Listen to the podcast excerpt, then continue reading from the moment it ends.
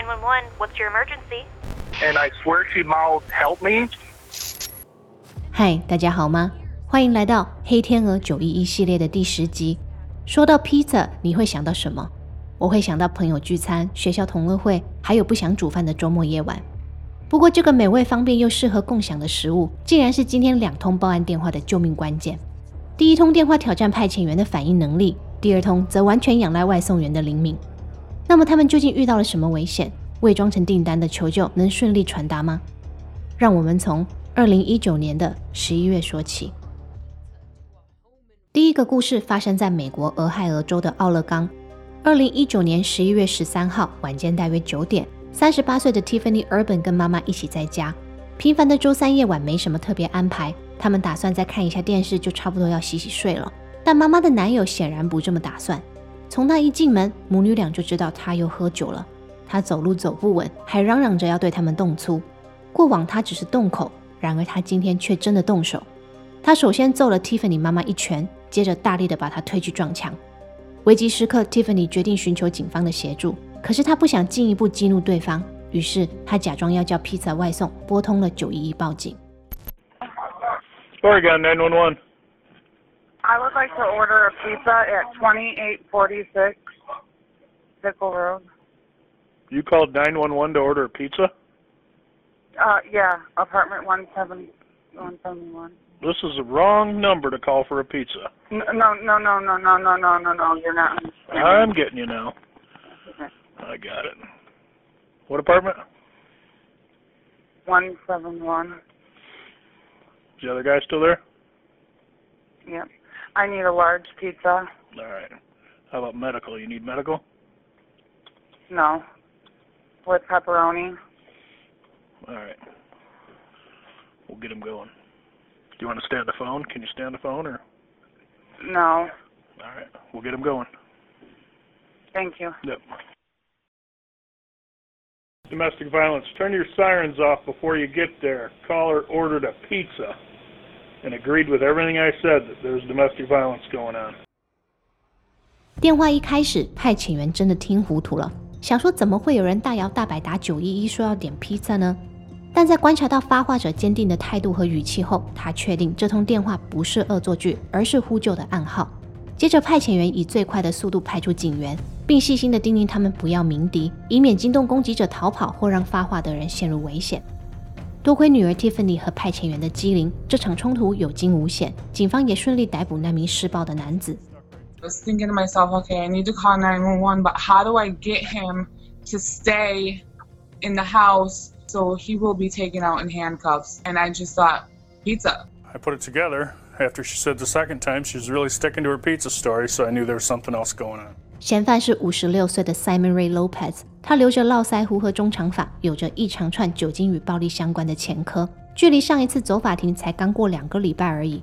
这一回，他再次被以家暴和酒驾危害交通等三项罪名起诉，并预计在二零二零年一月出席他的审前听证会。不过，我在查阅了法庭记录后发现，他的庭审并没有如期举行。或许是检察官撤销了对他的告诉，又或者是他前两周扰乱治安和公开醉酒的诉讼尚未完结。最后一笔法庭资料不寻常的停在二零一九年的十一月初。正当我想试着查 Simon 出狱了没有，我优先查到的却是他的讣文。原来 Simon 已经在二零二二年四月去世，享年五十八岁。虽然他过世的原因不明，但还是提醒一下大家：理性饮酒，酒后不开车。如果是住在美国的观众，警方呼吁，当遇到无法使用语音报警或直接说明原因的情况，可以利用简讯或是 App 向警察发送讯息，因为以披萨作为暗号的概念，并没有包含在派遣中心正规的训练里哦。第二则故事发生在美国威斯康星州一个叫沃尔多的村庄。二零一八年九月二十七号，礼拜四下午，在达美乐上班的 Joey Grundle 正外送披萨到一个住宅区。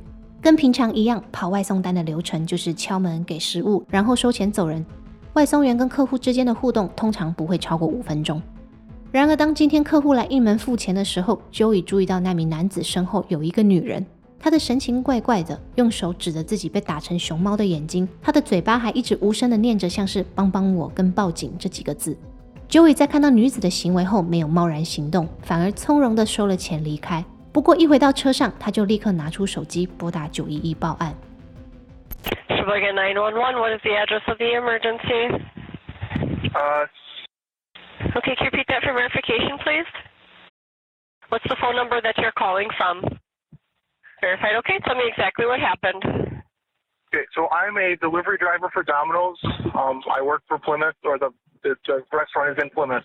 Um, and I had a delivery, and it was um, some middle-aged couple, and it looked like the woman, or the woman clearly had a black eye, and she pointed to it, and I swear she mouthed, "Help me!" And then as I was leaving, I swear she also said, um, "Call the police." She mouthed it. Okay. Do you know the name of the people that live there by any chance? Uh, the thing I have on the delivery tags is I'm not really sure how to pronounce the last name. Okay. All right. How long ago did you leave there? Uh, it's been like four minutes. I'm on my way back to the store. So Okay. So did you see any other person in there besides the female? uh, it was uh, her, and I'm assuming her husband or whatever. He's the one that paid for it and whatever. She was standing behind him, and that's when I saw her mouth those things to me. Okay. That's all I saw. I don't know if there's anybody there or not. Okay. And then what's your name? Uh, Joey And your last name? Grundle, G R U N D L. All right. All right, we've got some deputies on the way, Joey, okay? Okay, thank you so much. You're welcome. Thank you. 警方获报后到场，发现该名女子果然遭到前男友施暴和监禁。根据女子的笔录，她说她的前男友 Dean Hoffman 在当天下午一点左右突然闯进她家，揍了她一顿之后，又把她关在厕所里。这期间，对方不断威胁要用放在车子里的武器跟她来个同归于尽，还用她的手机传讯息给她的儿女，说她生病了，让家人短时间内都不要来拜访。女子虽然不愿意公开她的身份，但她表示她非常感谢 Joey 替她报警，否则她真的会看不到明天的太阳。五十五岁的 Dean Hoffman 随后被以绑架、伤害以及恐吓等多项罪名起诉。二零二二年八月十一号，Dean 被判处三十二年又六个月的有期徒刑。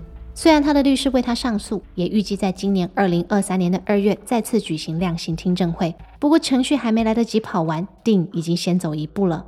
他在六月二十九号于沃潘成教所中过世。最后，我们说回当时帮忙报案的达美乐店员 Joey，他热心助人的事迹传开后，吸引了许多媒体到店里采访他。他也一直非常谦虚，认为自己只是做了每一个人都会做的事。然而，就在新闻播出后，细心的观众发现，Joey 受访时穿着歌手泰勒斯的周边帽 T。大家在知道这位年轻人是泰勒斯的超级粉丝之后，开始在推特上转发他的善行，并标注泰勒斯本人。最后，泰勒斯真的看到了。二零一八年十月，Joey 去听泰勒斯演唱会的时候，泰勒斯邀请他到后台见面。Joey 说那一天如梦似幻，能和偶像拥抱拍照，对方还称赞他是一个很酷的人，他真的开心的不得了。She knew who I was, so like literally the first thing she said was like, "Oh my God, hi, I'm, I'm Taylor. Like I know who you are," and I'm just like that kind of froze me for a second. I'm like one of the most popular people in the world knows who I am, so that's kind of surreal to think about. 在忙碌的生活中，有时候我们自顾不暇，也常会听到人家告诉我们不要多管闲事，不要鸡婆。但也有些时候，更像是《鬼灭之刃》里炭治郎说的那样，当我们为了帮助别人而行动，最后也会帮助到自己。九一一系列的第十集到这边就结束了。如果您有什么想法，也欢迎在频道的下方留言，跟大家一起讨论。我们下期节目见，拜拜。I, I guess, yeah, I guess.